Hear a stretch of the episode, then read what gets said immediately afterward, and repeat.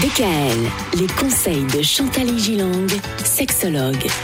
Chantal, cette semaine, on fait un tour d'horizon des quatre ingrédients nécessaires pour former un bon couple. L'un de ces ingrédients, c'est le fait de cultiver l'état amoureux. On le remarque lorsqu'on va par exemple dans un restaurant et qu'on voit un couple ou même parfois plusieurs couples qui finalement ne se parlent presque Mais pas. moi, je ou trouve ça terrible. impressionnant. De voir des couples qui sont là, euh, Oui. posés, Oui. et ne se disent rien. Peut-être que chacun finit par consulter son, son téléphone. Aussi. Vous imaginez un peu, vous dînez avec quelqu'un qui est peut-être votre femme ou votre mari et vous envoyez des SMS à quelqu'un d'autre qui est Ah peut-être votre amant d'ailleurs. Je trouve ça, Oh. je trouve ça terrible.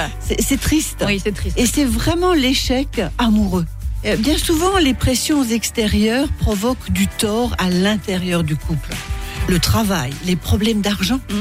la santé d'un proche, l'éducation des enfants. On n'est pas toujours d'accord sur la manière. Mm.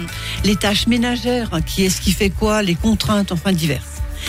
Au début, le couple fait fi de l'extérieur. Mais au fil du temps, cet extérieur empiète dangereusement sur la bulle du couple.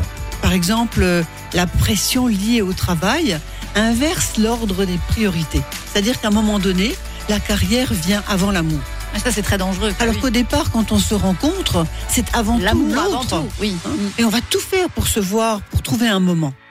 En observant les couples autour de soi, l'on constate trop souvent que l'état amoureux est devenu inexistant, que les personnes se parlent mal, en privé comme en public. Moi, je suis parfois choquée d'être avec des couples d'amis, parfois, où je me rends compte qu'il y a des accumulations de griefs Mm. au fil des années qui se traduisent par des agacements et parfois des règlements de compte Mais c'est souvent aussi quand on se pardonne pas ou qu'on n'a pas réglé les problèmes de fond. et qu'on les a mis sous le tapis. Exactement.